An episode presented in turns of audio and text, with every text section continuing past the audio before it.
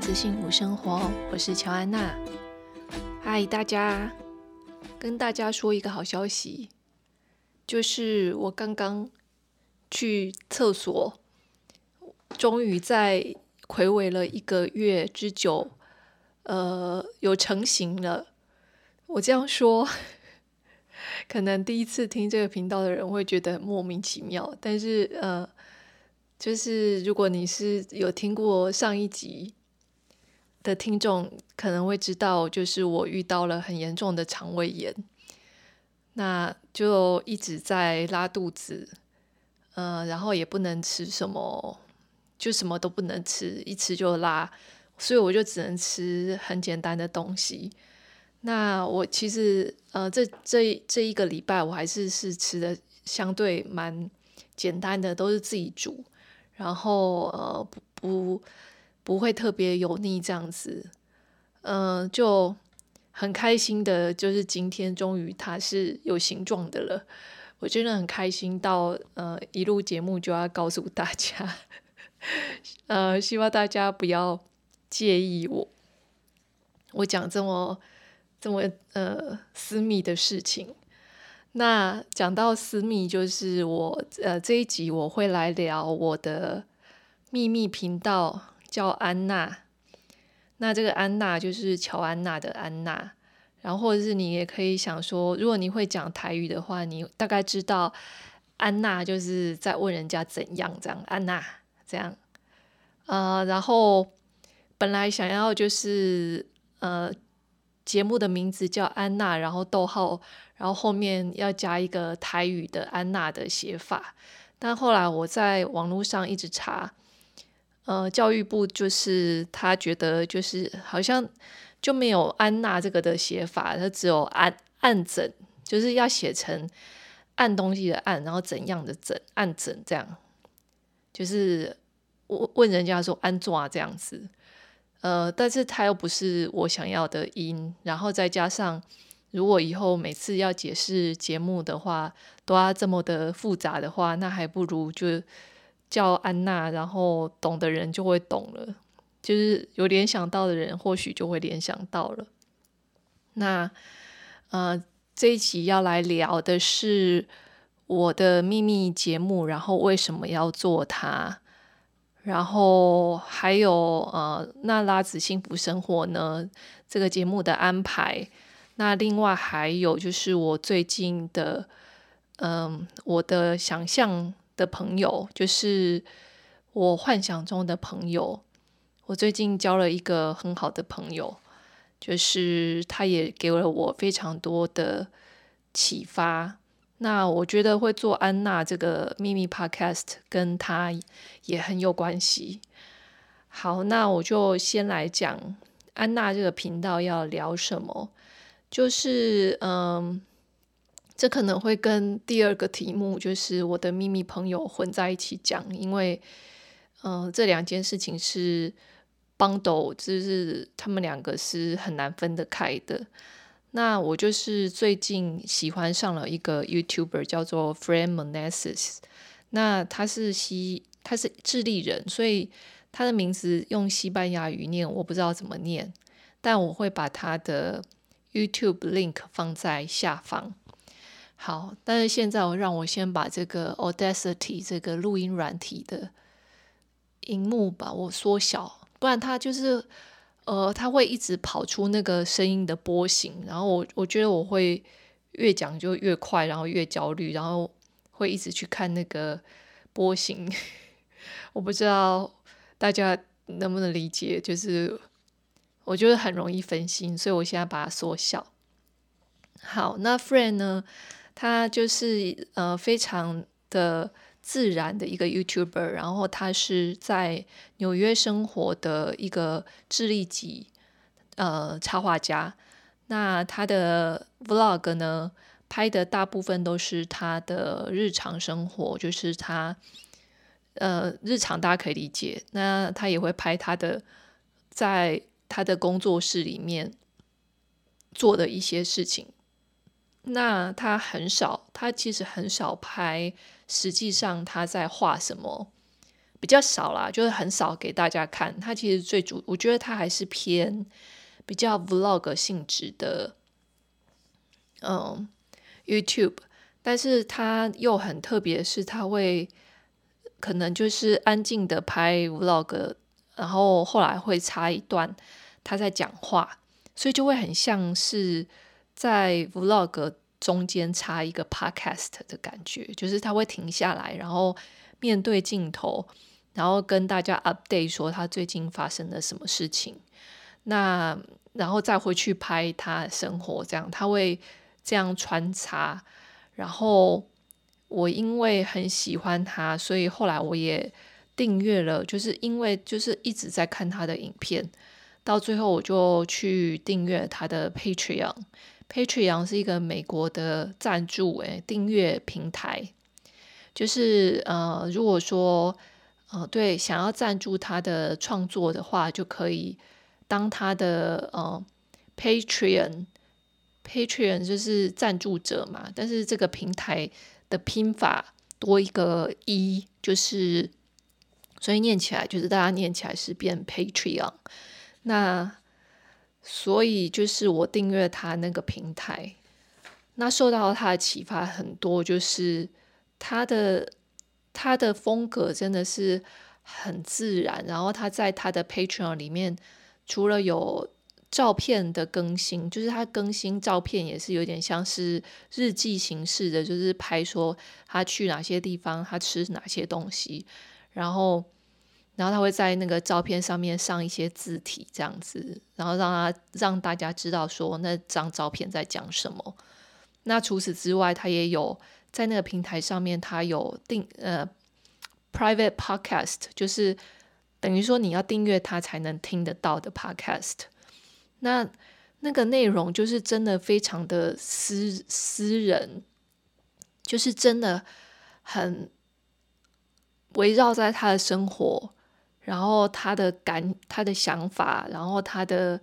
感觉、他的情绪等等。就是真的是非常非常的日常的，很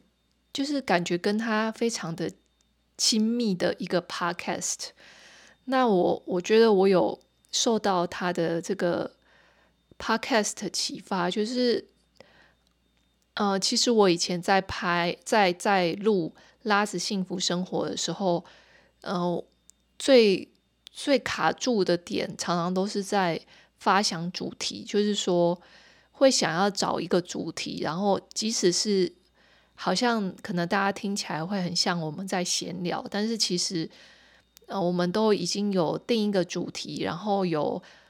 讨论过大大致上大纲，我们要讲些什么，然后然后我们才会开录。那虽然说呃，其实我们还是在分享我们的。就是非常个人的想法，但是他其实还是是呃有经过一个架构，然后一个有我们希望表现出来的 tone 调跟属性，所以我就是到了现在，因为说书人他现在也很少跟我一起录音了嘛，因为他非常的忙碌，所以我大部分的时间要自己录音的时候。我都要想好久好久，就是想说，那我要来聊一些什么？然后，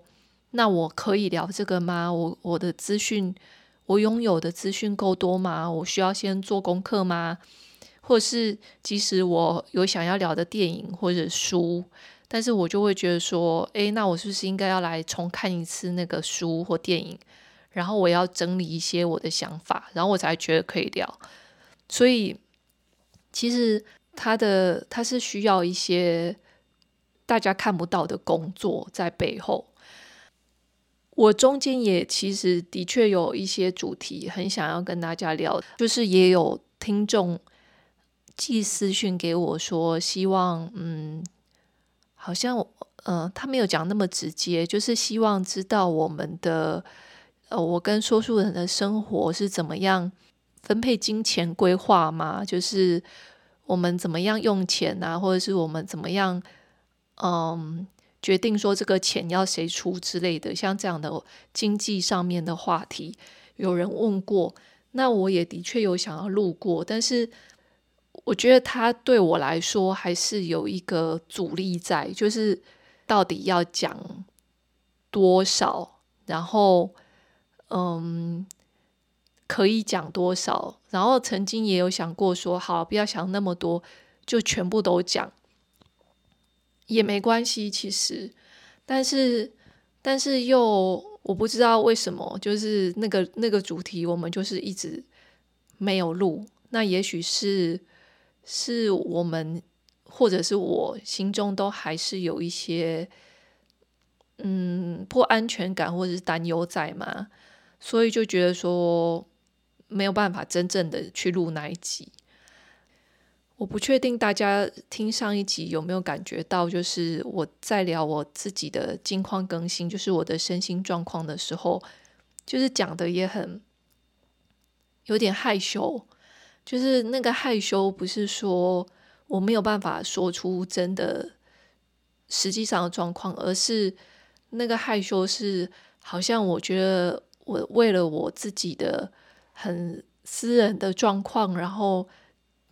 然后要录一集，可能会占用大家的时间。那个是很自然就涌上来的一种感觉，就是我也不知道为什么会这样。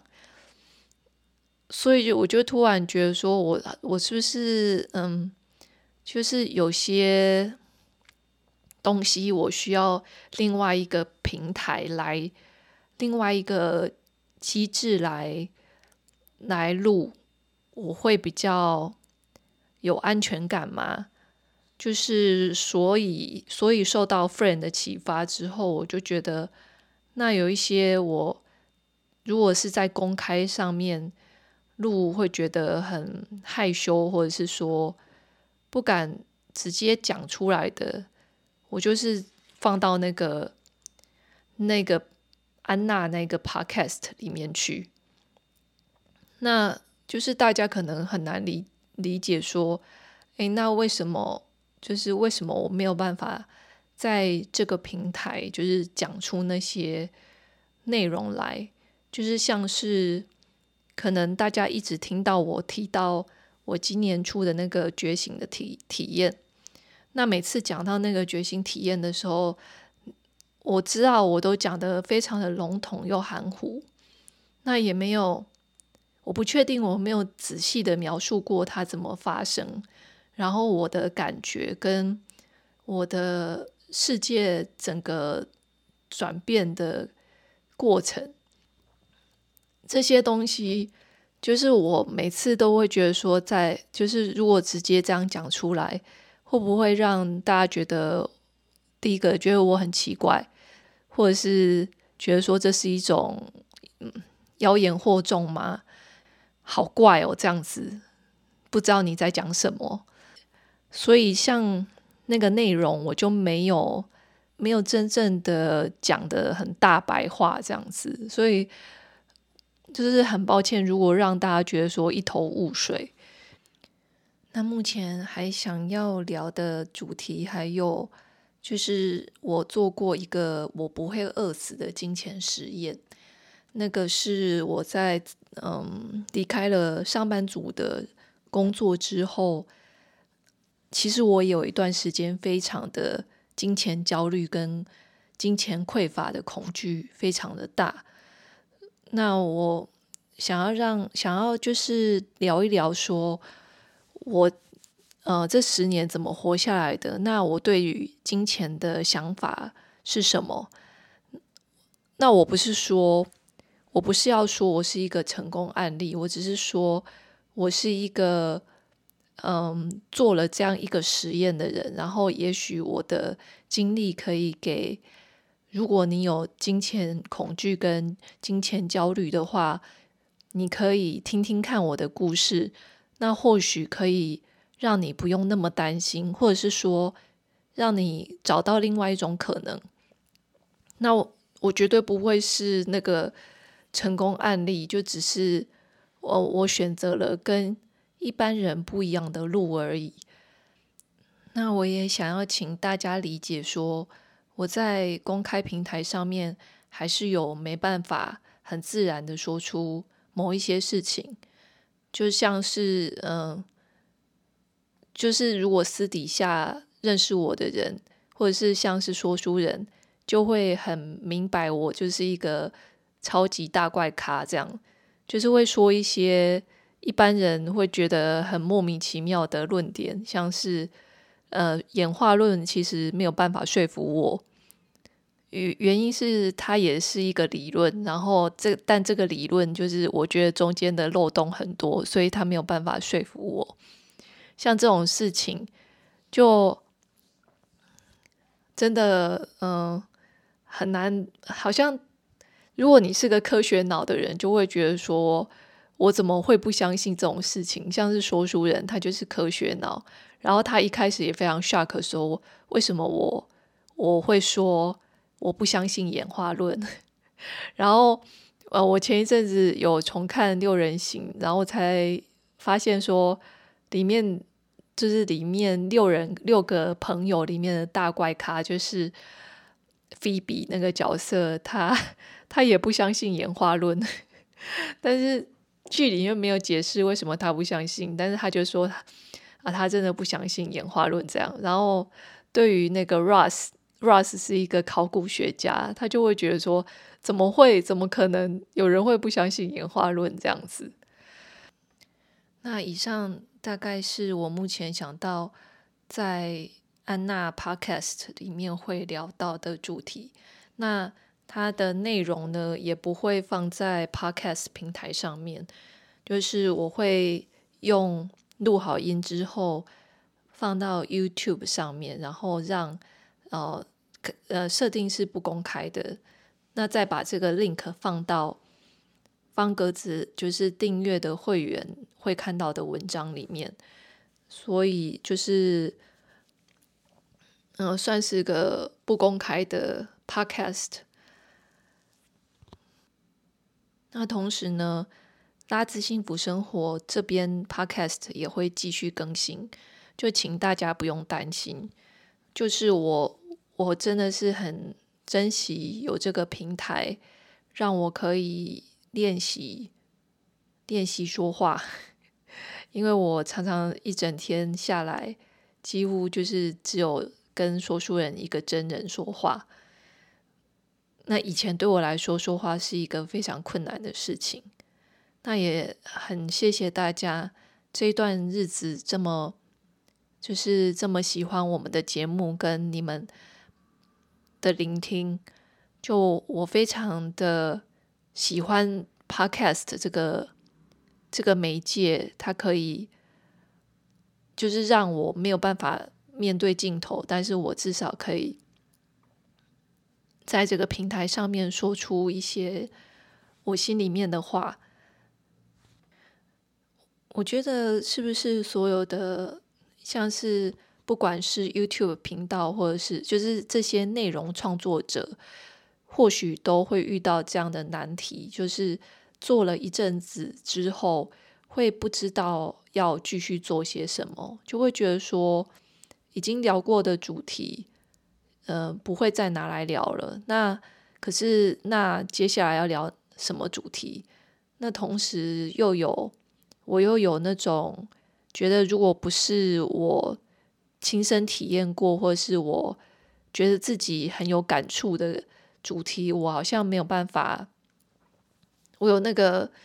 那个心魔，觉得说要准备好才能录音，所以就会变成录音的阻力。当然就是像刚才之前讲的，就是会很大。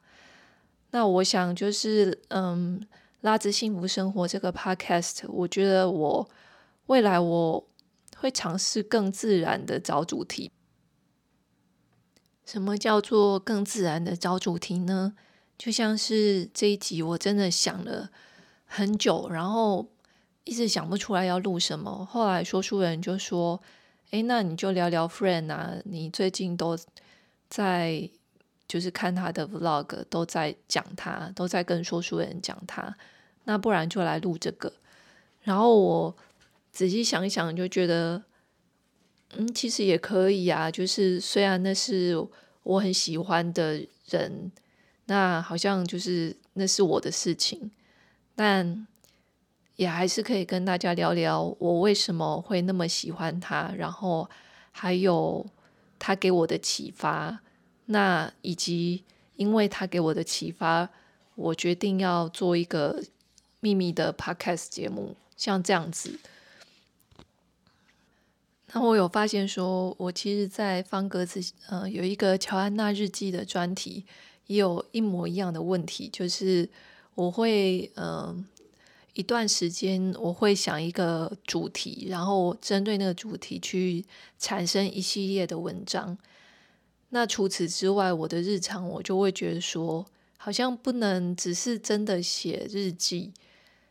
但是它的名字都叫乔安娜日记了，我不知道为什么，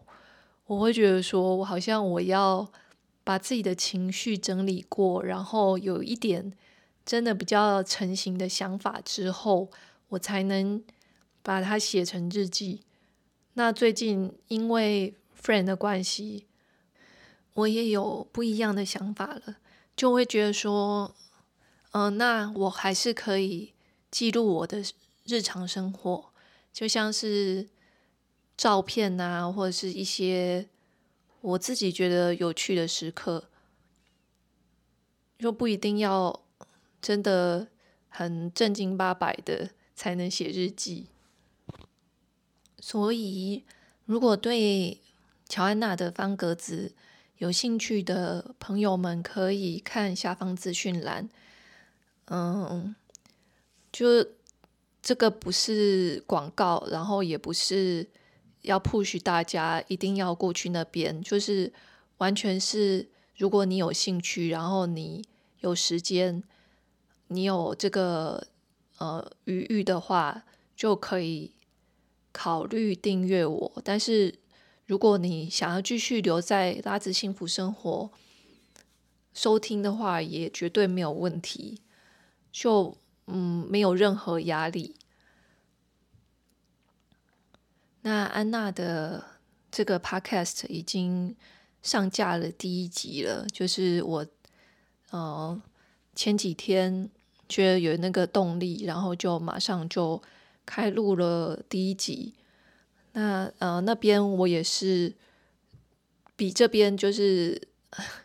相对之下那边更没有后置，就是我也没有加片头跟片尾，直接就是录音，然后录音完我就会转出，那会放到 YouTube 上面，然后分享到方格子里面这样子。嗯、两边的内容定位呢，我目前就是我不能说有非常清晰的蓝图，但是说不定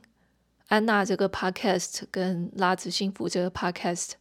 他们的话题有一天会越来越可以靠近彼此。那最后就我如果我可以很自然的，就是在公开平台上面聊一些自己内在的想法的话，说不定未来也可以把两个频道做整合，不一定。但是目前就是我先用这种方式来经过这个过渡期嘛。那如果你有任何想法或者是任何问题的话，也可以呃讯息给我。好，那接下来我要来聊聊我的想象中的朋友，就是 friend，就是因为我一直在看他的 vlog，然后还有他听他的 podcast，然后看他的创作，呃，他画的插画，然后我有一种感觉是我跟他已经变成了朋友，然后非常的亲密，所以呃，我觉得他有点像是我幻想中的朋友跟想象中的朋友。就是他透过那个 vlog 在对我说话的感觉，或者是他的 podcast 很像在跟我聊天的感觉，让我觉得非常的放心，而且有一种被陪伴的那种温暖的感觉。所以就是真的很喜欢他的内容，后来才去订阅他的 Patreon。那 Patreon 里面，他的 Patreon 平台里面有，呃，一周一周会有一次的 Photo Dump，就是他会丢一批照片来讲他这个礼拜做了哪些事情，然后呃用照片来写 vlog 的意思。那嗯、然后每每个礼拜会有一次的 Quiet Work with Me，就是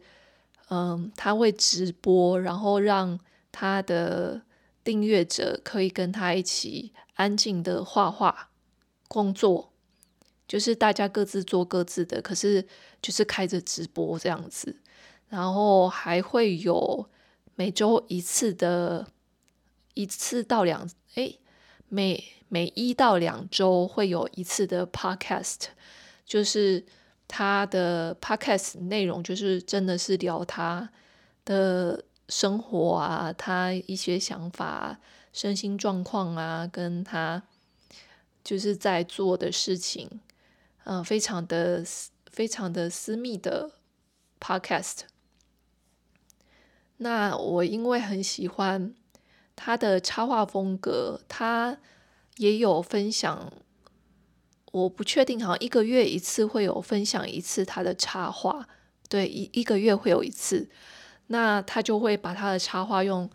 照片拍起来，然后给给大传给大家。那如果很喜欢的人，就可以把它设成什么桌面啊、手机封面啊之类的，或者是可以很仔细的看他怎么样诠释、怎么样画物品啊，或者人物，我觉得蛮有趣的。那也因为我就是呃看了他的。插画之后，我之前没有画过插画风格的东西。我指的插画风格是说，它是用带针笔或类似的黑笔，然后画黑白的黑白的，然后不太不太有立体，不太讲究立体跟明暗，它就是把物体的形画出来这样子。这样子的风格，我之前没有画过，就已经很久没有画这么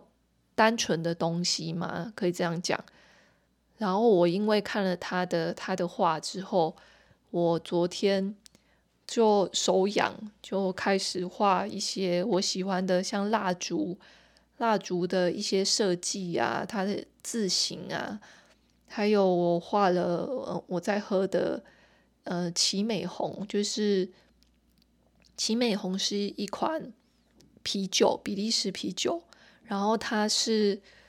红色的是，我突然忘记它的名字了。哦，就是琥珀啤酒，就是琥珀啤酒是介于金啤酒跟黑啤酒之间这样，呃，焦糖的颜色。然后我很喜欢这一款啤酒，所以我就画这一款啤酒。那我还画了我平常会喝啤酒的一个嗯复古的高脚杯，就是一个法国的牌子。我觉得它的设计也超美的。那我就把它画下来，然后我还画了我生日的时候，嗯，我姐姐送给我她去日本玩买的一支笔，然后上面有小刺猬的。刺绣的，它的刺绣真的是很精细，然后很可爱，然后我就把它画下来。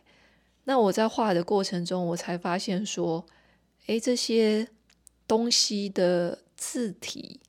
都是有设计过的，诶，就是我本来没有那么深的感觉，但是当我在真的把这些物体画下来的时候，我就觉得，哇，这些字体的设计好美哦。像那个 Vana Candles，就是我很喜欢这个品牌，这个瑞典品牌的蜡烛。那它就是 Vana，它这个 V A N A，它的设计的字形也好美哦，就是很有很有艺术感。那我就是很开心的，呃，用带针笔直接画这些东西，我没有打草稿诶，结果。我发现说，好像好像也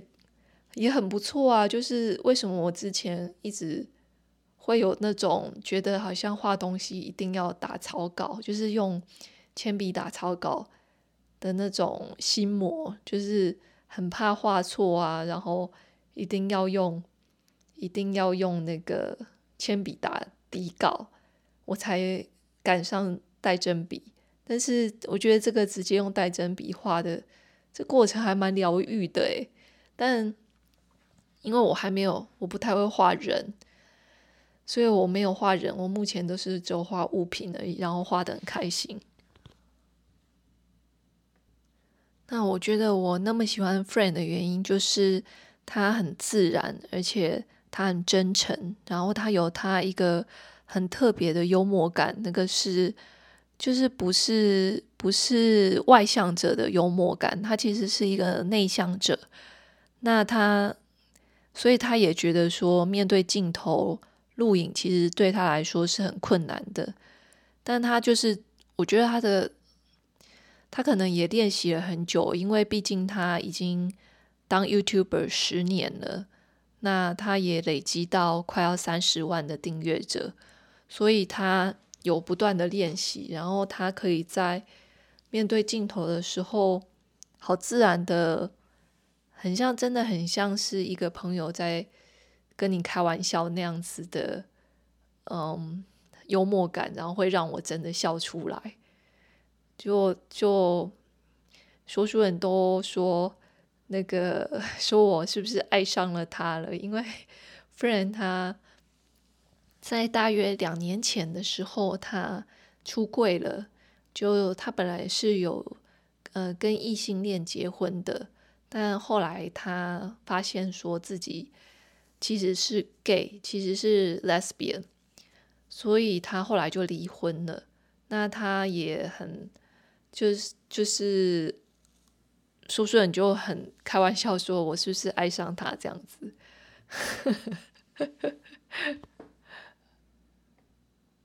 好，那我也来录一下生活更新，就是学人精，就是。就是要选 friend 这样子，就是一直 life update 这样。嗯、现在的时间是十一月十六号的晚上八点四十八分。那现在外面正在滴滴答答的下着雨，所以今天不用溜鸡蛋。嗯、下雨天的时候，就是会有一种我不知道为什么，我每次只要下雨天的时候，就会有一种在家里好幸福的感觉，就是我可以窝在这个温暖的。属于我的这个空间，然后听着外面的雨声。但是这个时候，要是说书人听到这个部分，他应该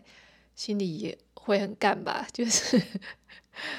因为他在，他就是不得已要为要出门为五斗米折腰这样子，要面对这个坏天气。而且据说，就是这个周六周日好像是会变得很冷，是不是？就又冷，然后又会下雨的样子。然后说书人他讨厌的新北耶诞城又要开始了。就每次只要这个开始的时候，嗯、板桥火车站周围都会很容易塞车。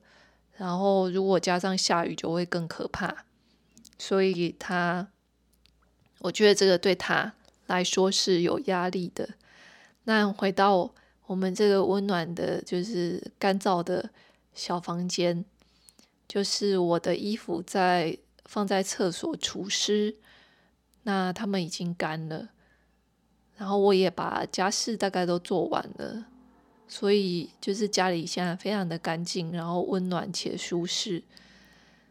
然后我觉得非常的幸福。说书人不要打我。好，我还是要说我的。回来，回来。就下雨天的时候，我真的特别会有创作欲，不管是写作还是录音，就会觉得说，哇，好想要，好想要，就是一杯饮料啊，然后点个蜡烛啊，然后来写字，或者是来录音，我都会觉得非常的幸福，或者是。看书阅读。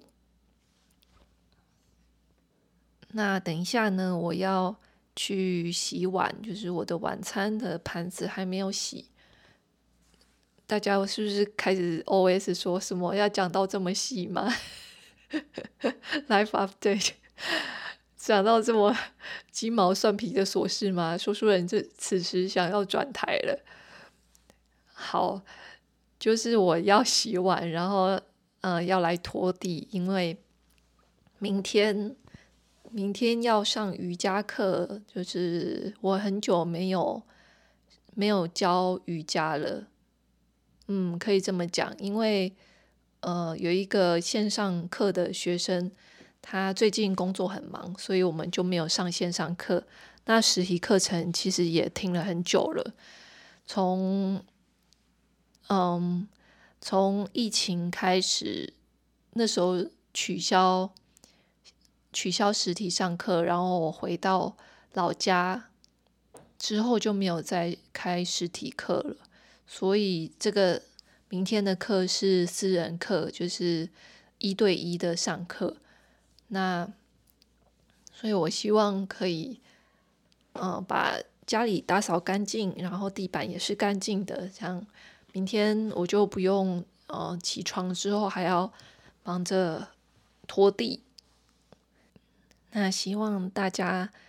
在这一波变冷的天气里面都可以保持温暖，祝你有个美好的周末。那这一集就聊到这边喽，谢谢你的聆听，拜拜。